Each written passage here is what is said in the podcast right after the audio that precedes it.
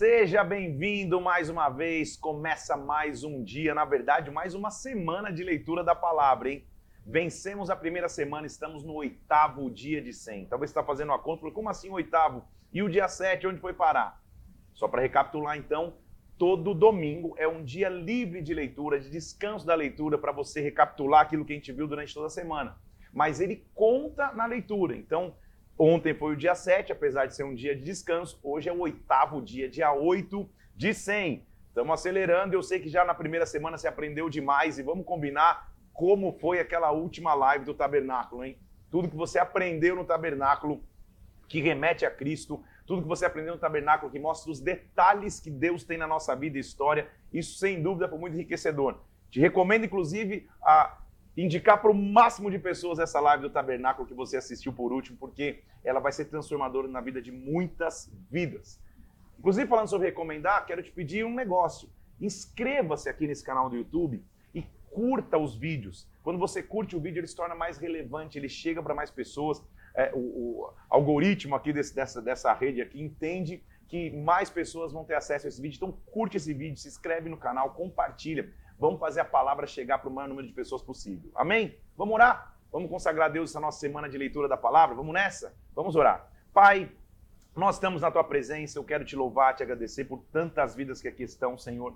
É um número tão grande de pessoas que todos os dias se unem para ouvir a palavra, meu Deus, para aprender de ti, nos quatro cantos da terra, Senhor. Eu peço, consagra mais uma vez esse tempo a ti, Senhor. Enche-nos, invade a nossa semana com a tua glória, com a tua unção, com o teu poder, Senhor. Que esse seja um tempo onde nós aprendamos de Ti através da palavra. Abre o nosso entendimento, usa a minha vida e nos visita aqui, Senhor, em nome do Senhor Jesus Cristo, meu Deus, em nome de Jesus. Amém e amém. Vamos nessa? Lembrando então, na última live, como, já, como você viu, eu não me ative tanto aos capítulos, eu te expliquei o todo do tabernáculo. A gente vai voltar agora em Êxodo capítulo 35, estamos na parte final do, do, do livro de Êxodo, segundo livro da Bíblia, e eu vou te mostrar algumas coisas importantes aqui. A primeira é que ele começa a estabelecer o que seria o conceito do sábado. Se você lembrar lá comigo na criação, em Gênesis, quando Deus cria a terra, no sétimo dia ele descansa. Vai existir um outro princípio de descanso aqui, que está em Êxodo capítulo 35. Então abra lá comigo, você vai ver. Êxodo capítulo 35, versículo 1. Tendo Moisés convocado toda a congregação dos filhos de Israel, disse: O Senhor ordenou que essas coisas se cumprissem. Vocês vão trabalhar seis dias e no sétimo dia, esse dia vai ser chamado de santo, dia de repouso solene ao Senhor. Quem trabalhar nesse dia morrerá. Por que tem que ser tão importante e, e por que parece ser tão pesado esse descanso no sétimo dia, gente? Deixa eu te explicar primeiro da época. O que está primeiro sendo ensinado aqui é um princípio. Apesar de você trabalhar a terra, aprenda a descansar em Deus. Aprenda que quem comanda todas as coisas é o próprio Deus. Segundo, eu consigo enxergar um princípio até de sustentabilidade aqui. A gente está falando de uma, de uma é, nação que ia começar a ter como cultura de subsistência a agricultura. Se eles exploram a terra e a terra nunca descansa, chega um momento que a terra não tem mais o que oferecer. Então, o que, que a gente tem que aprender nesse princípio hoje? Como eu já te disse, minha intenção aqui não é falar de doutrina. Mas muitas pessoas podem perguntar, mas então quer dizer que a gente tem que guardar um dia de descanso? Tem um dia que a gente não pode fazer nada, como algumas linhas é, de religião fazem. Eu não creio ser isso. O que eu creio é um princípio espiritual, que a gente tem que aprender a descansar em Deus. Independente do dia cronológico na semana, se é sábado, segunda, domingo, terça, você tem que ter um dia de descanso no Senhor. Ou, na verdade, a tua vida tem que ser uma vida de descanso em Deus. Você pode trabalhar, trabalhar, trabalhar, fazer, fazer, fazer, mas tem um momento que você coloca nas mãos de Deus fala: Senhor, isso hoje, ou essa causa da minha vida pertence às tuas mãos. Esse é o primeiro princípio. Então, é, inclusive, a gente vai ver no Novo Testamento que, que mostra que agora Jesus é o nosso sábado, ou seja, Jesus é o nosso descanso. Agora, além disso, o que é importante entender também? Que a gente precisa ter descanso, fisicamente descanso. Você tem que planejar teu, teu, teu período de descanso semanal, teu período de descanso de férias, é, é, teu período de descanso em família. Se, quando você chega alguém e fala, nossa, eu estou tão corrido que faz mais de 10 anos que eu não tiro férias, essa pessoa está errando no seu princípio de descanso. E férias não quer dizer que você tem que ir para um lugar e gastar rio de dinheiro. Não é só isso, tem que descansar. Nem que seja um dia que você fique em casa, quieto, assistindo filmes com a tua família, jogando videogame se você gosta, fazendo tua atividade esportiva se você gosta. O importante é que você saiba ter princípios de descanso e não trabalhar desempregadamente igual um doido Eu sei que você está vendo isso numa segunda, que está indo para o trabalho, e eu espero que você tenha é, descansado nesses dias que passaram aí e que, e que, você tenha esse princípio de descanso. Eu tenho esse princípio na minha vida. Minha agenda, evidente, é diferente, né? O, o, talvez os meus dias mais corridos são os dias de final de semana.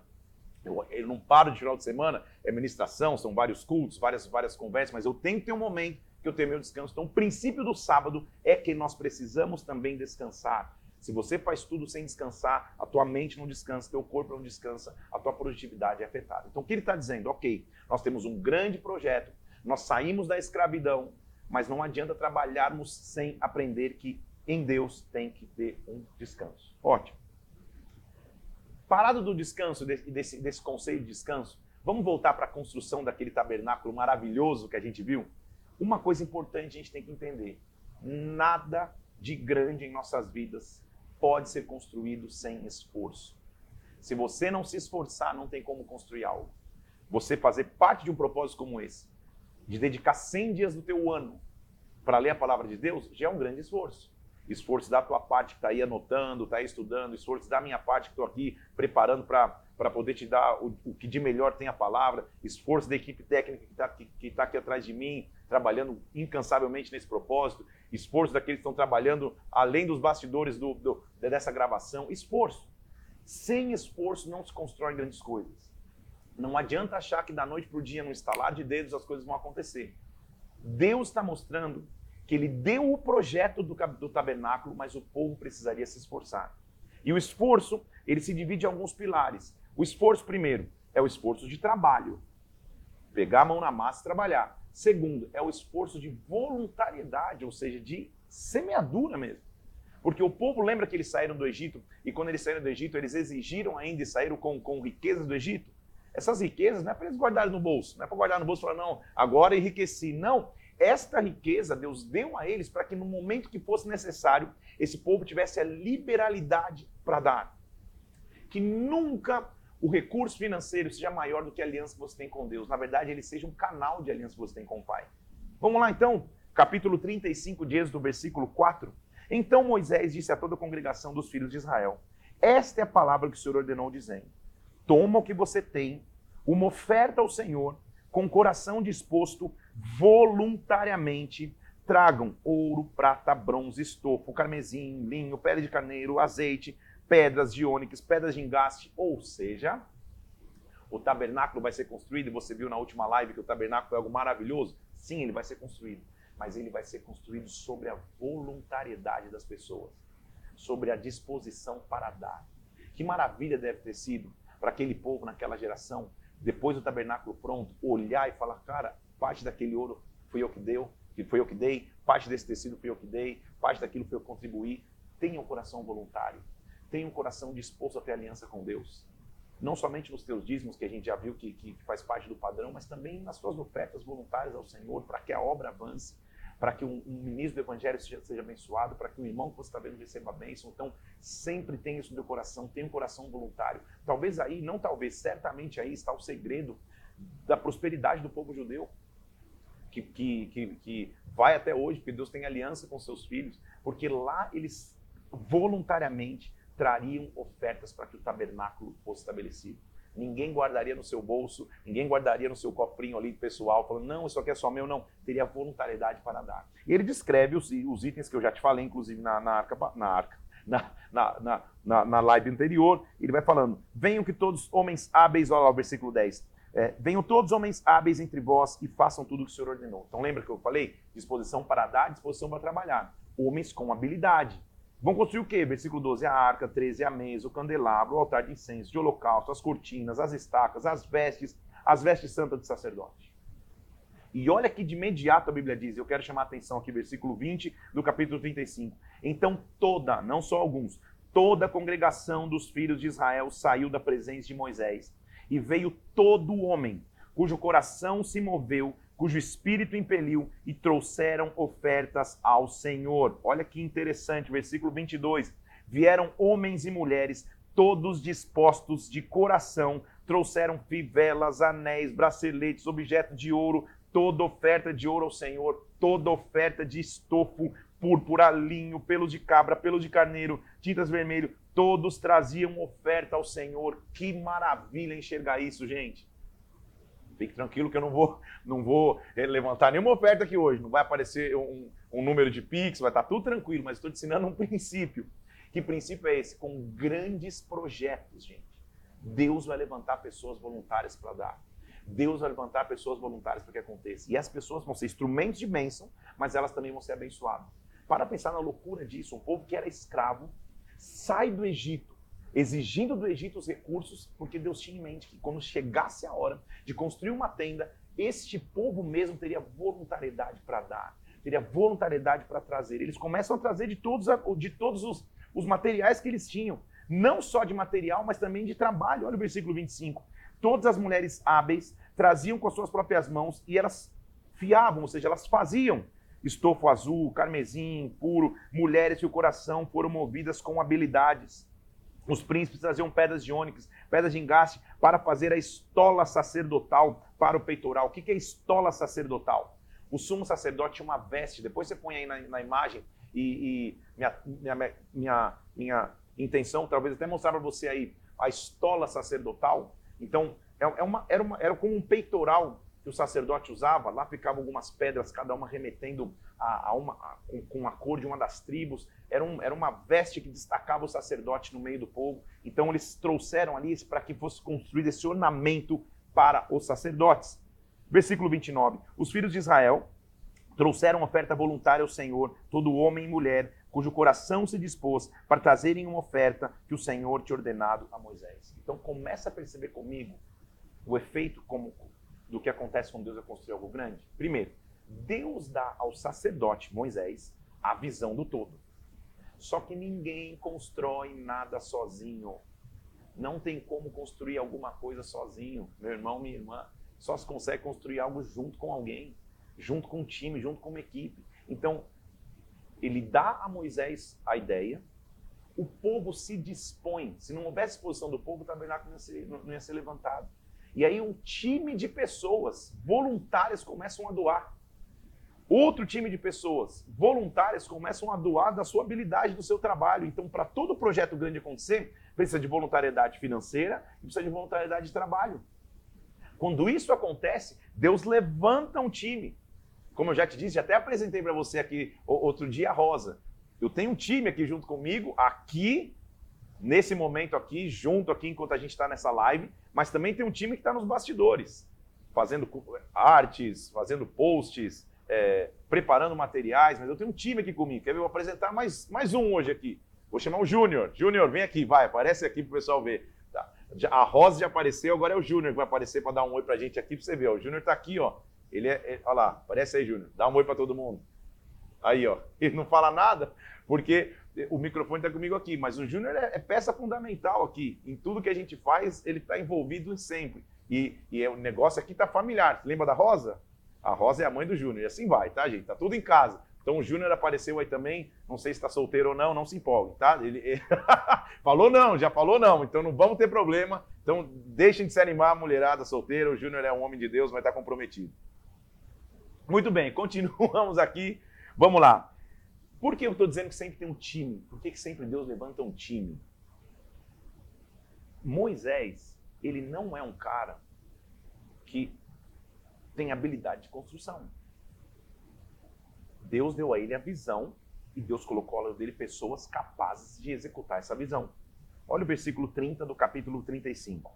Disse Moisés aos filhos de Israel: O Senhor chamou por nome a Bezalel, da tribo de Judá, e a este Bezalel, olha que interessante, versículo 31. O Espírito de Deus o encheu de habilidade, inteligência e conhecimento. Para quê? Para elaborar desenhos, para trabalhar no ouro, para trabalhar na prata, para trabalhar no bronze, para lapidar pedras. Então calma aí, gente. Deus deu a Moisés a visão do tabernáculo. Só que Moisés não é engenheiro, não é arquiteto, não sabe, não, não tem habilidade manual. Então ele chama um cara chamado Bezalel, e Bezalel tem essa habilidade. Então você que é líder aí, entenda isso. Quando Deus te dá uma visão, você não precisa saber tudo. Você não precisa ser bom em tudo. Você só precisa ter a visão. Tendo a visão, e se você tiver o coração de um líder que está disposto a ensinar, e está disposto a, a, delegar, Deus vai colocar ao teu lado pessoas que sabem executar o que você precisa fazer. O exemplo prático é isso que a gente está vivendo agora. Se eu tivesse que vir sozinho aqui, ligar todos esses aparatos de, de câmera, de luz, de computador, talvez eu não soubesse fazer nada. Zero. Se eu achasse que dependesse só de mim, essa live não, não, não sairia do papel. Só que Deus dá a minha visão, dá a sabedoria para examinar as escrituras, mas coloca ao meu lado pessoas como a Rosa, que eu já apresentei aqui, como o Júnior, como outros que você vai conhecer, que com a sua habilidade técnica se voluntariam com o tempo para a gente estar tá junto aqui. O que a gente está vivendo aqui é, na prática, o que, tá, o, o que acontece quando Deus dá grandes propósitos. Então, eu quero profetizar primeiro sobre você. Deus vai colocar ao teu lado pessoas que vão fazer a obra dele, o sonho que Deus colocou no teu coração acontecer de fato. Deus nunca vai te desamparar, ele vai colocar ao teu lado uma equipe. Bezalel vem, só que Bezalel tem uma característica. E aí, para você que é líder, eu vou te deixar uma outra pergunta. Quem você está treinando?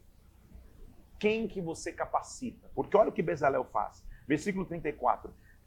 Deus lhe dispôs no coração para ensinar a outros. Ele ensinou a Oliabe, a, a, que é filho de Azaimac, da tribo de Dan, e os encheu de habilidade para fazer toda a obra, até a mais engenhosa. Então não é que Bezalel guardou o conhecimento em si, ele reproduziu o conhecimento.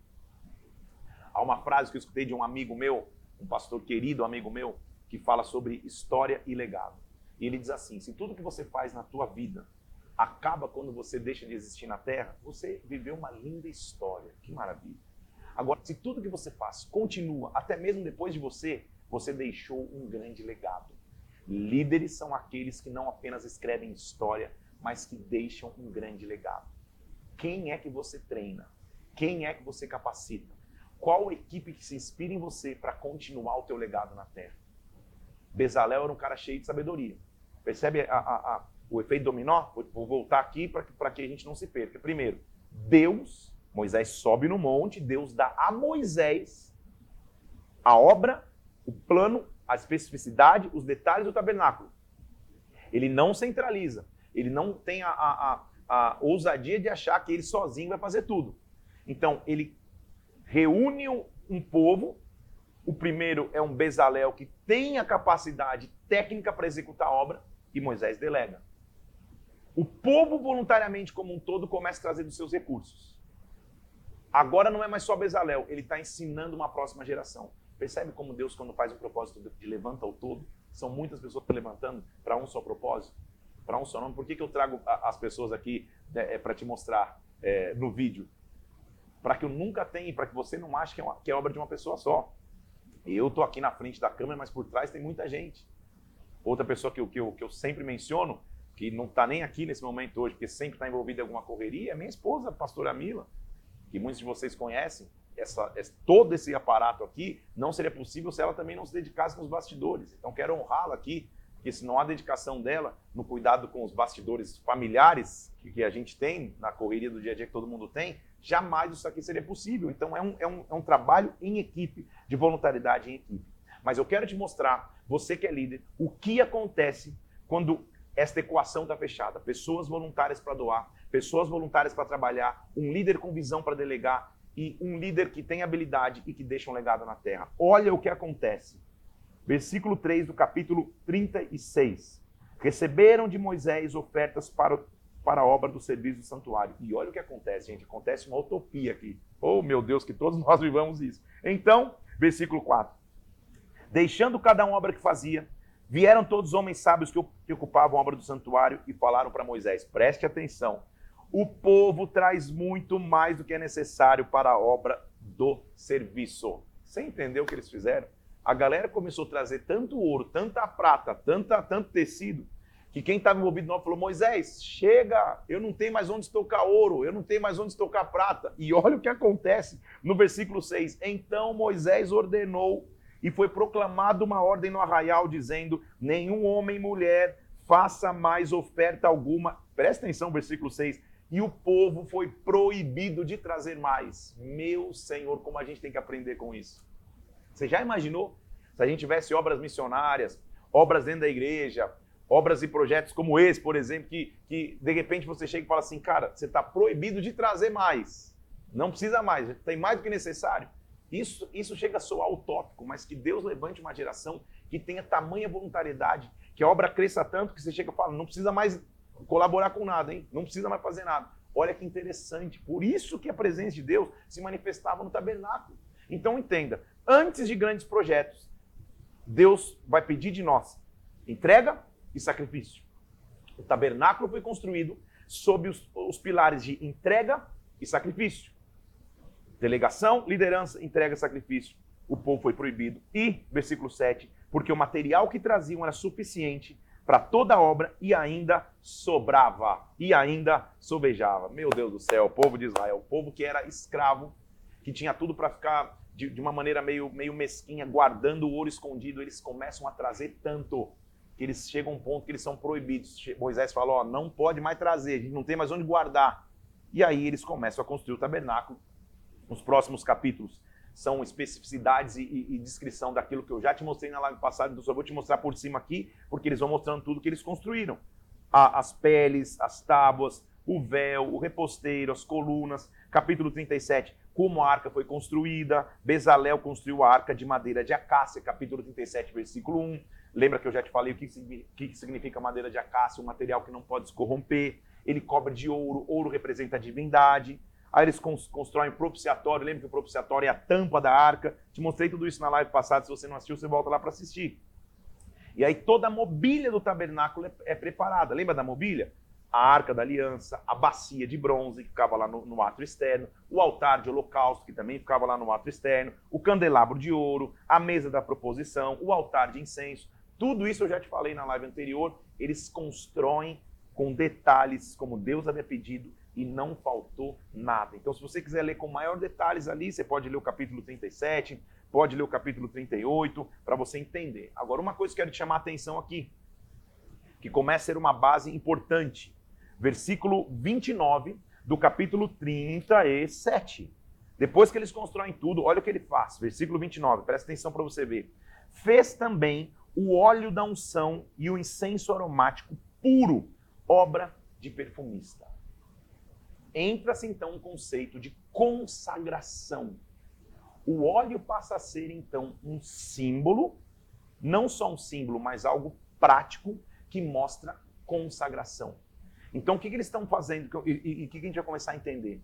Para cada coisa que eles construíam, eles derramavam óleo para consagrar. Então o óleo passa a mostrar que o que está revestido de óleo foi consagrado, revestido e separado por Deus. Interessante notar, leia comigo de novo o, versículo 29 do capítulo 30, 37. O óleo era uma obra de perfumista. Então guarda isso aí. Ser ungido, na verdade, era ser perfumado. Quem tem uma unção exala um perfume. Não sei que perfume você gosta de usar, se algum ou nenhum. O fato é que, não importa o perfume que você use, a sala vai se encher do perfume. Seja um Chanel 5 ou seja um Rexona Monange, sei lá qual, não importa a qualidade, quando você passa um perfume, o perfume vai encher a sala. O óleo que você carrega é um perfume que você carrega.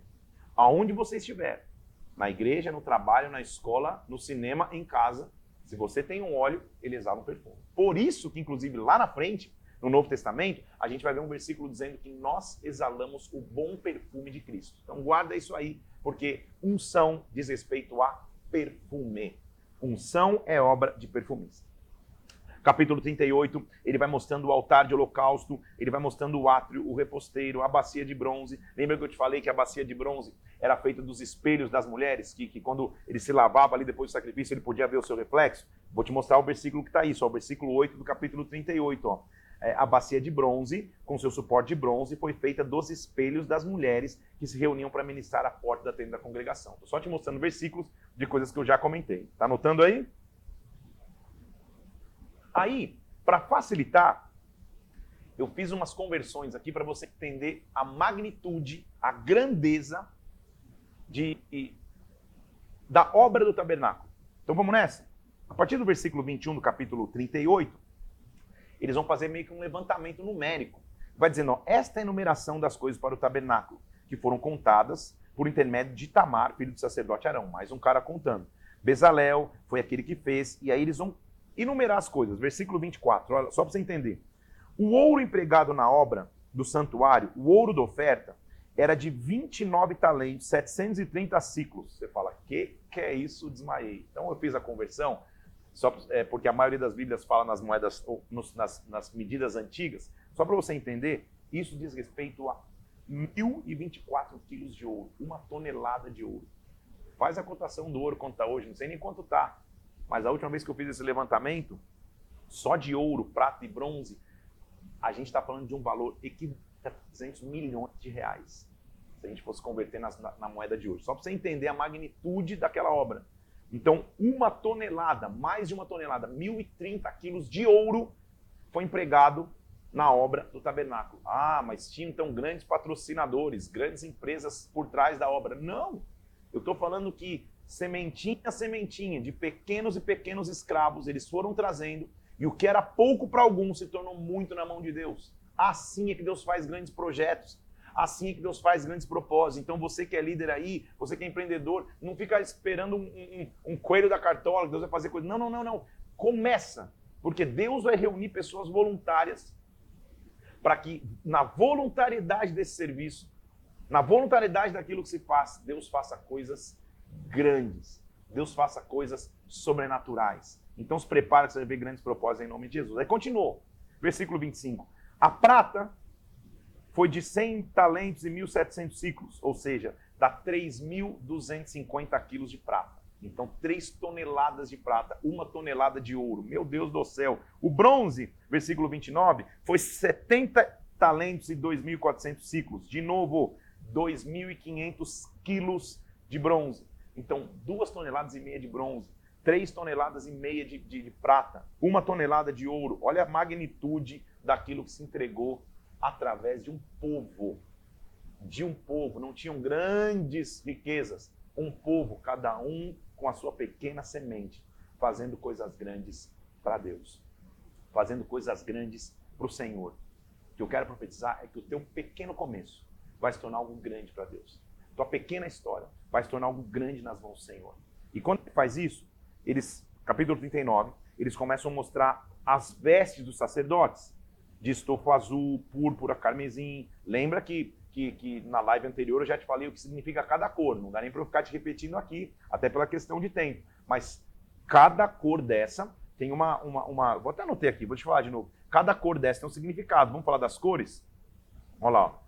O azul representa Jesus como filho de Deus, o roxo, Jesus como um rei, o carmesim, Jesus é o Salvador, o linho branco é o homem perfeito que não tem manchas, que não tem mais. Então, ele, ah, mais uma vez, ele está mostrando os itens do tabernáculo aqui e da, das vestes do tabernáculo. E além do tabernáculo, ele está falando agora é, da veste, principalmente da estola sacerdotal de ouro. Pensa nessa, nessa imagem maravilhosa da estola sacerdotal de ouro. Versículo 3 diz que de ouro batido fizeram lâminas delgadas cortaram em fios, tinha duas ombreiras, o cinto da obra de esmeralda, se prepararam com pedras de ônix, de engaste, para quê? Versículo 7. Nas ombreiras da estola sacerdotal colocaram pedras de memória aos filhos de Israel. O que, que é memória? Por que, que ele está falando de memória? Memória é a palavra hebraica zikron, que significa é, é, é uma referência ao que Deus fez que não pode ser esquecido. Então, na estola do sacerdote, vai aparecer agora a estola sacerdotal, a imagem do sacerdote com a estola aí, você vai, você vai ver aí. Na estola do sacerdote ficavam pedras, e as doze pedras eram para memória, para que nunca se esquecesse, para que as gerações não pudessem esquecer. A gente não vai sair usando hoje em dia estolas de sacerdote para que a gente é, é, é, tenha como lembrança. Mas isso é uma figura de que a gente nunca pode esquecer daquilo que Deus fez para cada um de nós. Cada tribo, ao olhar os sacerdotes, se lembraria o quanto Deus cuidou de sua história, o quanto Deus os tirou da escravidão. Tenha pontos na tua vida que você nunca se esqueça. Porque tem dias que tua fé está forte, tem dias que está feliz, animado, contente. Tem dias que você precisa só lembrar. Senhor, o dia hoje está difícil, eu preciso lembrar daquilo que o Senhor fez para mim. Eu não posso esquecer do teu poder, não posso esquecer da tua majestade sobre a minha vida. Não se esqueça. Essa é a história sacerdotal que você está vendo aí. E olha o versículo 14, diz assim, ó. As pedras eram conforme o nome dos filhos de Israel, doze segundo seus nomes. Eram esculpidas como sinete, cada uma com seu nome para as doze tribos pedras na estola de um sacerdote. Ligaram o peitoral, versículo 21, e, e, e deixaram uma veste específica do sacerdote. Por duas coisas, então, o sacerdote usava uma estola. Primeiro, a estola do sacerdote representava que a memória nunca podia ser esquecida. E segundo, a estola o distinguia no meio da multidão. Ao olharem, as pessoas sabiam, eram 2 milhões de pessoas, né? É, o sumo sacerdote, que era Arão, não tinha como ter um Instagram, Arão ou sumo. Não tinha. Então, é, as pessoas, ao olharem, nos momentos específicos, sabiam que aquele era o sumo sacerdote. Então, a veste também o distinguia. Deus quer nos dar novas vestes. Isso, isso, isso daria uma outra pregação. Ótimo. Quero chamar a atenção de uma outra coisa da veste do sacerdote. Olha o versículo 24. Na orla da sua veste colocaram romãs, estofo azul, carmesim e linho retorcido e campainhas de ouro puro, versículo 25, sobre, no meio das romãs, sobre a, a, a orla de sua veste. Uma campainha e uma romã, outra campainha e outra romã. Que coisa interessante. Então, era como se a parte de baixo da veste tivesse um sininho e uma romã. Um sininho e uma romã. Um sininho e uma romã. Romã é o símbolo de fertilidade, de frutificação. E o sino é para que, que sempre estivesse soando, nunca pudesse, nunca pudesse estar, tá, tá esquecido, sempre tivesse um som. Então o sacerdote, quando ele andava, a veste dele sempre soava fertilidade, sempre soava frutificação. Ele entrava com esses sinetes. Isso tinha, um, tinha uma função também de ornamento, mas também quando ele entrava no Santíssimo Lugar, lembra que eu falei que ele entrava uma vez ao ano? Enquanto eles escutavam o som do sinete, quer dizer, o sacerdote está vivo. Se acontecesse alguma coisa, o sino parou de tocar, Alguma coisa aconteceu com o sacerdote no santo lugar, eles não podiam entrar, ele só puxava o sacerdote pelo fio que ele estava que ele estava é, unido. Uma coisa que é importantíssima, nós vamos começar a entrar daqui a pouco nesse conceito aqui, é o que estava escrito nos sinetes que marcavam a veste do sacerdote. Versículo 30. De ouro puro fizeram uma lâmina da coroa sagrada e nela gravaram as gravuras que diziam santidade ao Senhor. Santidade ao Senhor. Esse conceito é maravilhoso. O que seria santidade ao Senhor? Meu irmão, minha irmã, santidade é, e santificação é ser separado a Ele, é ser consagrado a Ele, é levar uma vida de consagração. Sem uma vida de santidade, é impossível ter conexão plena com Deus. Entenda que pecar, tropeçar, cair faz parte da natureza humana. Nós não somos perfeitos. Agora, viver no pecado é totalmente diferente do que pecar. Quem peca, cai, ora, se arrepende, se entrega na presença de Deus, mas leva uma vida de constante busca à santidade. O sacerdote é marcado pela santidade ao Senhor. Como é bom vermos que o Deus que nos dá visão, que nos dá estratégias, que nos dá projetos, é o Deus que vai nos fazer concluir. Então, sempre que Deus colocar um projeto nas tuas mãos, você vai ter força para concluir em nome de Jesus Cristo. Porque diz o versículo 32, lá do capítulo 39, que assim se concluiu toda a obra do tabernáculo, da tenda da congregação. Os filhos de Israel fizeram segundo o Senhor te ordenado a Moisés. Então trouxeram a Moisés o tabernáculo.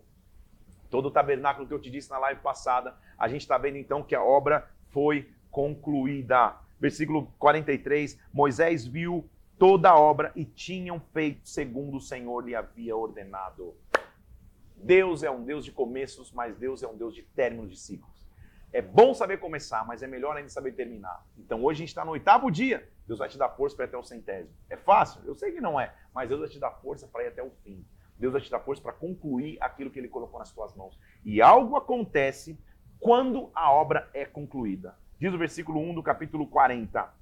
No primeiro dia do mês, levantarás o tabernáculo da tenda da congregação, você vai acender as lâmpadas do, do, do candelabro, você vai deixar tudo pronto. E depois que estiver tudo pronto, quando se conclui, olha o que acontece, versículo 9: pegue o óleo da unção, unja o tabernáculo, tudo que nele está, consagre os seus pertences, porque será santo.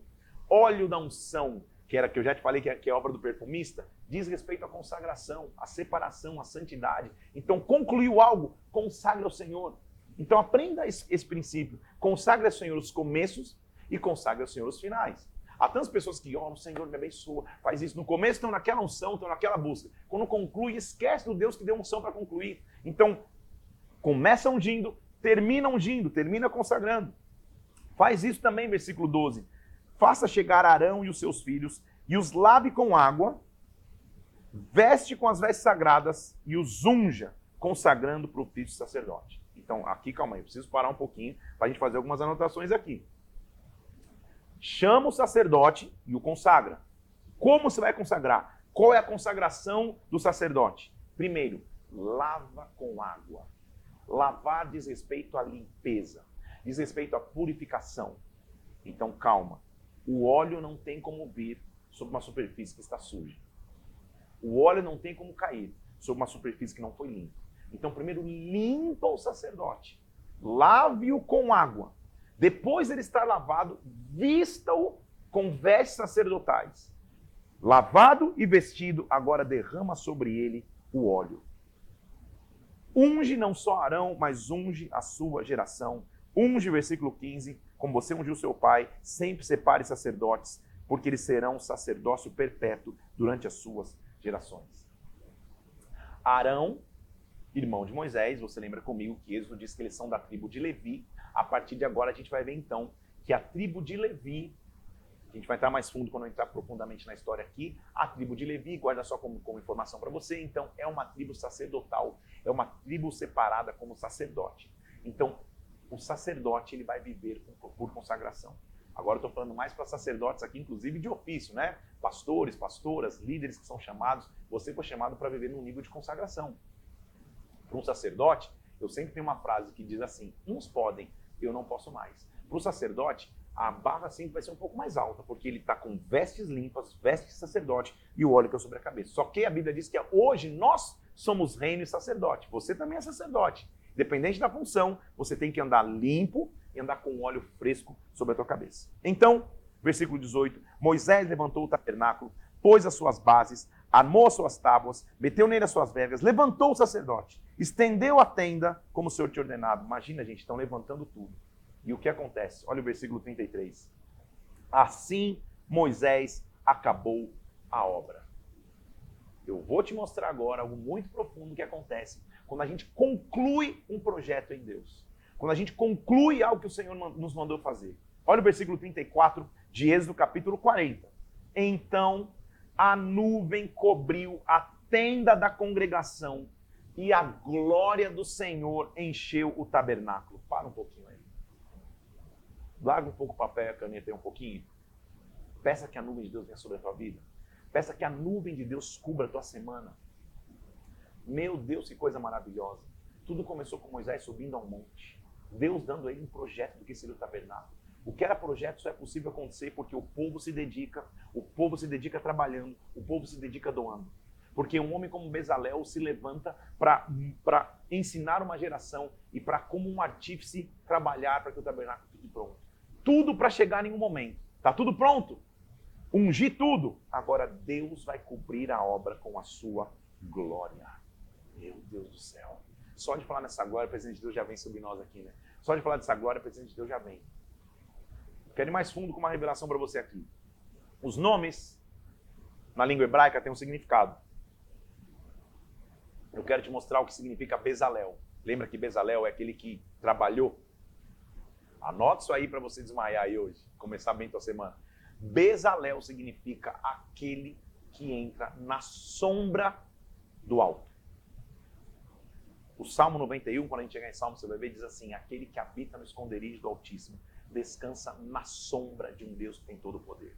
Então, quer viver grandes projetos em Deus? Entra na sombra do alto. Entra na sombra daquele que é maior do que você e vai cuidar de você. Você só consegue entrar na sombra daqui, de algo que é maior. Se fosse menor, não faria sombra sobre você. Então, quando quer viver algo em Deus, entra na sombra dele. E conclui, concluído, diz a palavra, a nuvem, versículo 34. Essa é a recompensa daqueles que concluem. Do capítulo 40. Vamos ler? A nuvem cobriu a tenda da congregação e a glória do Senhor encheu o tabernáculo. Moisés não podia entrar na tenda da congregação, porque a nuvem permanecia sobre ela e a glória do Senhor enchia o tabernáculo. Oh, meu Deus do céu, Senhor, eu quero ser conduzido pela nuvem. Eu quero ser conduzido pela glória. Eu quero ser conduzido pela presença. Eu quero ser conduzido pelo sobrenatural. Que a tua nuvem me conduza, que a tua nuvem me alimente, que a tua nuvem me instrua, que essa nuvem seja a direção que nós precisamos. Porque a nuvem não só invade com glória, a nuvem passa a ser a direção que o povo precisava. Porque diz o versículo 36: quando a nuvem se levantava sobre o tabernáculo, os filhos de Israel caminhavam e continuavam sua jornada. Se a nuvem, porém, não se levantava, o povo não caminhava até o dia que a nuvem se mexesse. De dia, a nuvem do Senhor repousava sobre o tabernáculo. De noite, o fogo estava sobre todo Israel e sobre todas as suas jornadas. Eu profetizo sobre a tua vida, sobre a minha sobre a tua história. Nós vamos ser conduzidos pela nuvem do Senhor nós vamos ser conduzidos pela glória de Deus. Esse é o nosso alimento. É isso que nos conduz. Gente, que coisa maravilhosa ver. Que Deus preparou uma, um, um, tabernáculo que, eu já, que você já esmiuçou em, em detalhes na live anterior. E nesta construção, com a voluntariedade do povo, com as ofertas do povo, com a sabedoria de líder de Moisés, com a sabedoria de líder como Bezalel, que é um executor, Deus agora derrama de sua glória e o povo ficava ali parado só olhando para a nuvem. Deus, se a nuvem vai, eu vou. Se a nuvem não vai, eu não vou. É assim que você vai conduzir a tua vida. É assim que você vai conduzir a tua semana. É assim que você vai conduzir a tua história. Senhor, só me mostra onde está a tua nuvem. Só me mostra onde está a tua direção. Com isso, nós terminamos o segundo livro da Bíblia e já vamos entrar no terceiro livro, chamado de Levítico. A leitura cada vez mais vai pegando corpo a leitura cada vez mais vai encorpando aqui, vai ficando mais robusta. A gente em Gênesis era mais fluida, evidente, porque são as histórias dos patriarcas, muito você já ouviu falar, é, é, é quase como ler um livro de histórias. Êxodo a mesma coisa, fica um pouco mais detalhado, porque é quase que um plano de engenharia arquitetura dos detalhes do tabernáculo. E agora nós vamos entrar em Levítico. O que, que nós vamos começar a perceber em Levítico? E os próximos livros aqui do Pentateuco. Um povo precisa de um sistema de regras para viver. Não dá para simplesmente conviver, cada um fazendo o que acha por si só. Deus é um Deus de ordem, Deus é um Deus de decência, Deus é um Deus de organização. Nós vamos estar em Levítico aqui, vou até verificar quanto tempo ainda tem, porque nós vamos com calma. E hoje nós vamos até o capítulo 8, se eu não me engano. Vamos ver aqui. Nós vamos até o capítulo 8. Isso. Vamos nessa. Quanto tempo ainda tem, produção? 13 minutos? Dá para ir até Apocalipse. Então vamos 13 minutos aqui 13 minutos finais dessa, dessa, desse momento nosso junto aqui. Vamos junto. Então, Levítico. Terceiro livro da Escritura, também escrito por Moisés. E Levítico, lembra que eu disse que na, na, na coroa do sacerdote, na história do sacerdote, tinha os dizeres santidade ao Senhor? Levítico é um livro que vai estabelecer então a ideia de que é possível levar uma vida de santidade no cotidiano. Santidade, então, não é só um conceito, é um estilo de vida. Santidade ao Senhor é um estilo de vida. A palavra santidade vai aparecer mais de 80 vezes em Levítico. 80 vezes vai se mostrar o conceito de santidade. E em Levítico, até, eu, eu, eu anotei para você aqui, nós vamos aprender o que é o sistema de sacrifícios. Como você já aprendeu, já te disse, é impossível construir grandes coisas se não for por sacrifício.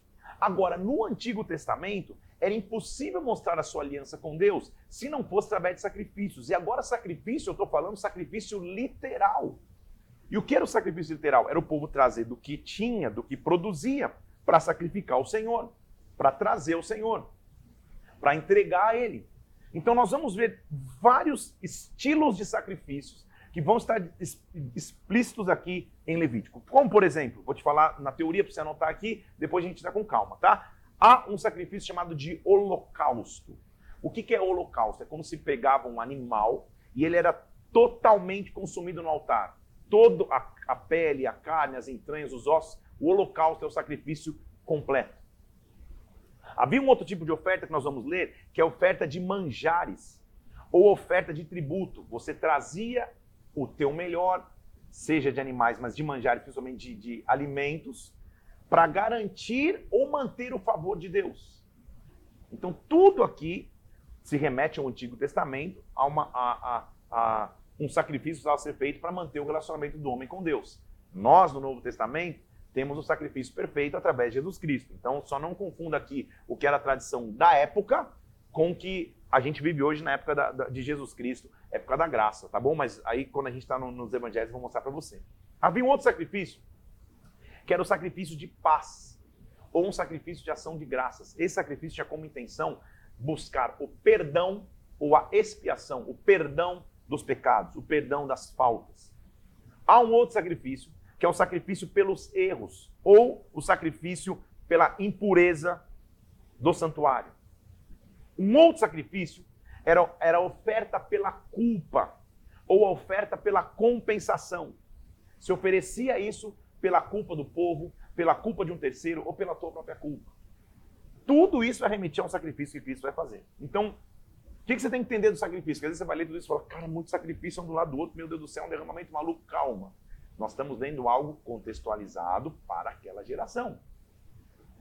O que está se ensinando para uma geração é que não dá para viver uma vida, cada um achando que vai se ver a sua maneira, se você não se preocupar com o sacrifício. Então, o que, que era, em, em, suma? Era pegar o cara que era agricultor, ou o cara que era, que, era, que era pecuarista, ou um pastor de ovelhas, ou um cuidador de animais, e falar, cara, não adianta você só trabalhar, você tem que separar da premissa do, da, da, da, da tua produção ou dos teus rebanhos uma oferta ao Senhor. Ou seja, era ensinar ao povo que era o conceito de viver em aliança com ele, em santidade com ele. Então, quer entender qual é a palavra-chave de Levítico? Santidade. Qual que é o tema base de Levítico? A santidade de Deus na vida cotidiana. Santidade, oferta e sacrifício. Você vai ver muito em Levítico. Vamos nessa então? Capítulo 1, versículo 1. Moisés foi chamado pelo Senhor e disse: Olha, quando algum de vós trouxer a tua oferta ao Senhor, traga a tua oferta de gado, de rebanho ou de gado. Se a sua oferta for holocausto, traga um macho sem defeito, coloque a mão sobre o holocausto, apresente perante o Senhor, derrame sangue sobre o altar. Ele está mandando, é, é, é, é, mostrando qual seria o protocolo qual seria o passo a passo de um sacrifício, tá? Por isso que às vezes você lê e acha complexo, é difícil demais o que eu faço. É entendendo aquela época. Então vou tentar ser o mais didático possível aqui no sacrifício para você. Então o que, que ele fazia? Olha lá, versículo, versículo 3. Ele traz um macho sem defeito. Então ele já separou um animal perfeito para trazer. Versículo 4. Ele põe a mão sobre a cabeça do holocausto para que seja aceito o favor dele, para a sua expiação. Então, que, qual que é a significância disso? Estou colocando a mão sobre o animal como se dissesse as culpas que eu tenho, transfira para esse animal. Transfira para esse animal que eu vou apresentar. Aí olha o que ele faz. Mate e molhe o novilho perante o Senhor, versículo 5. Apresente o sangue ao redor do altar e coloque fogo sobre o altar.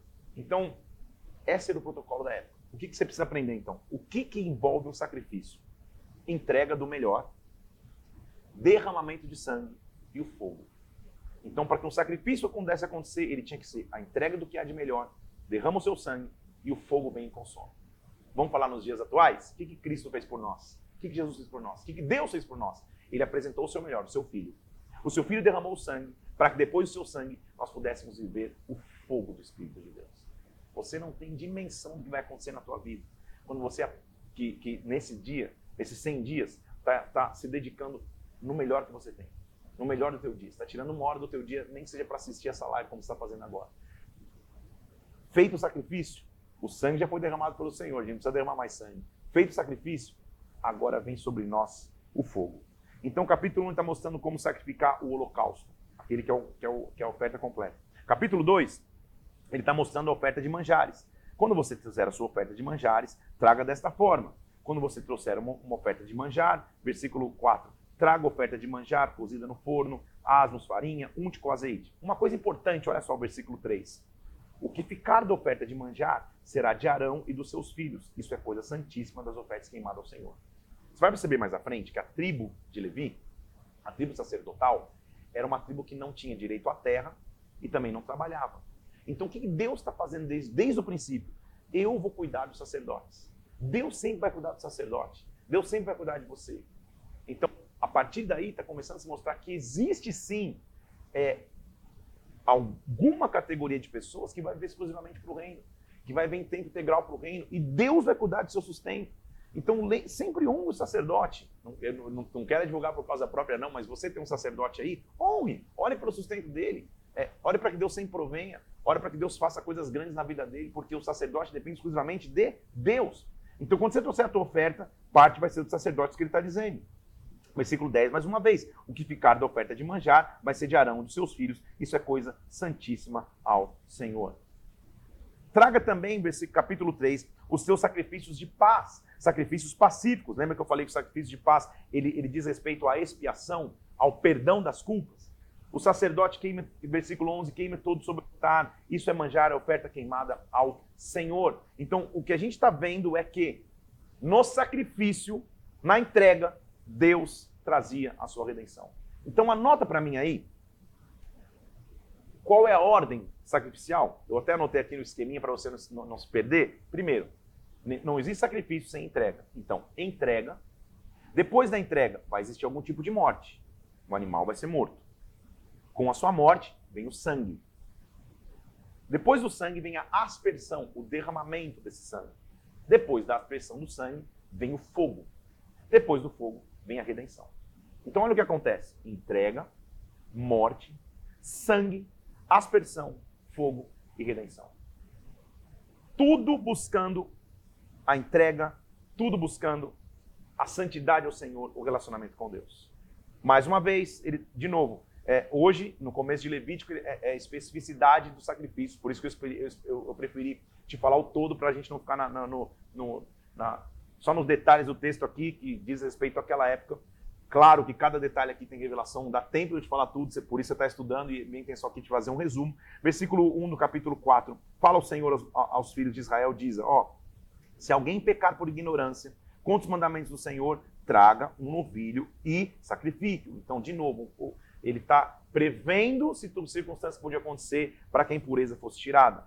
Sacrifício pela ignorância do povo, sacrifício pela ignorância da congregação, sacrifício pela ignorância de um príncipe, sacrifício pela ignorância de qualquer pessoa. Então ele está prevendo circunstâncias onde o sacrifício poderia ser trazido para que ninguém ficasse na culpa. Versículo 5, capítulo 5, sacrifício pelos pecados ocultos, sacrifício pela culpa, a partir do, do, do, versículo 14, sacrifício pelos pecados da ignorância. Vamos lá, hoje vamos até o 8, então vamos nessa, só para não passar, não nem antes nem, nem depois. O que eu quero chamar a atenção aqui é o versículo 12, que é a nossa frase de hoje.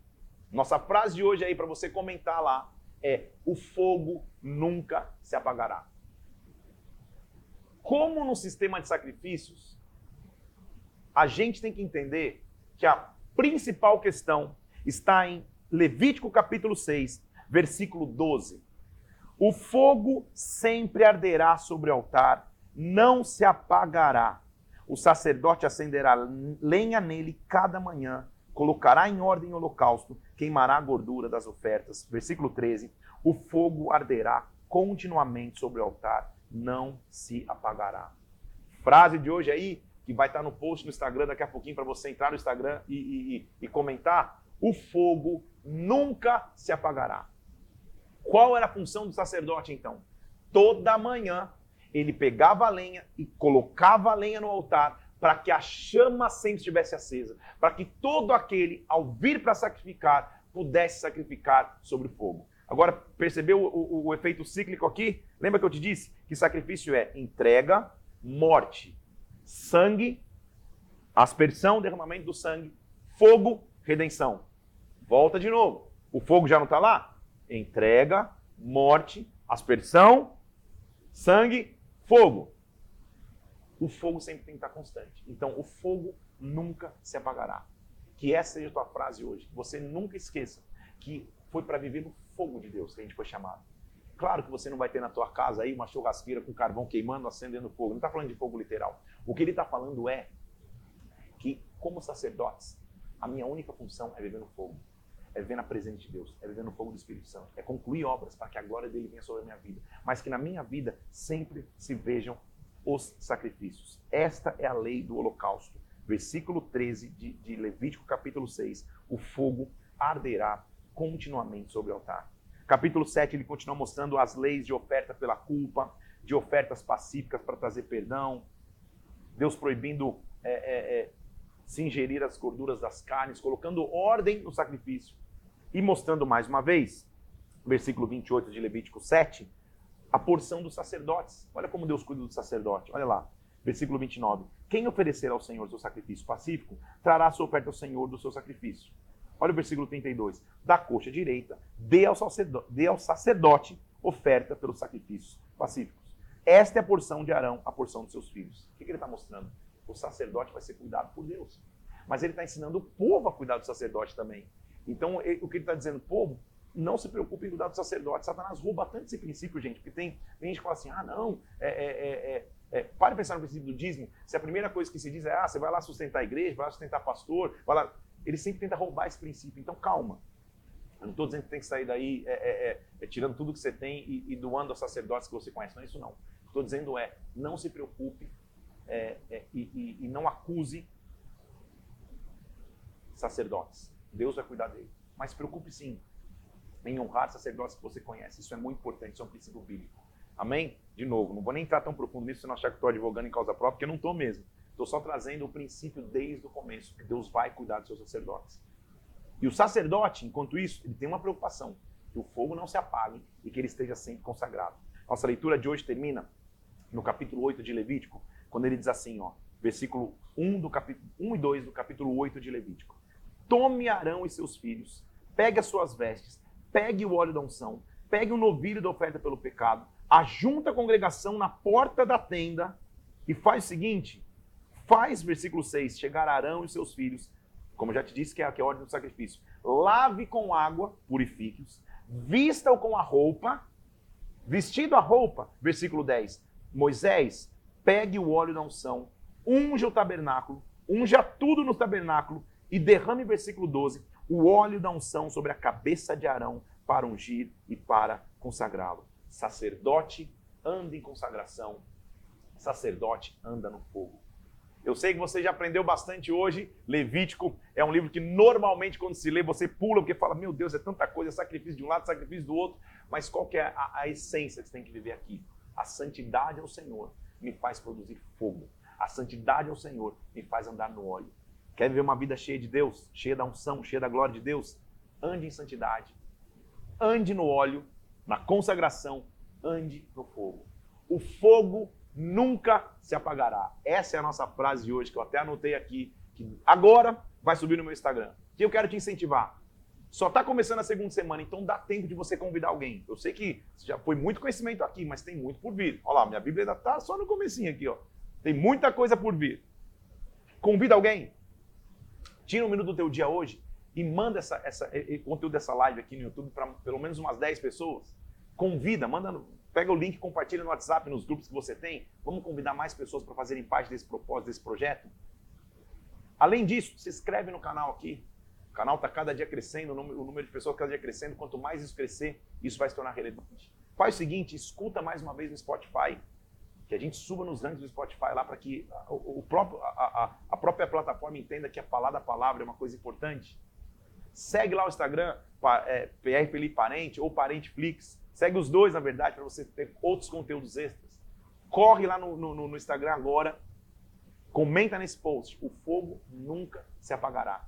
Que Deus abençoe o teu dia, que Deus abençoe a nossa semana, que a gente seja cheio da glória, da unção do Espírito Santo, que o fogo nos marque Fique na paz de Cristo. Até amanhã. Tamo junto aqui no mesmo horário. Deus te abençoe. Fica na paz.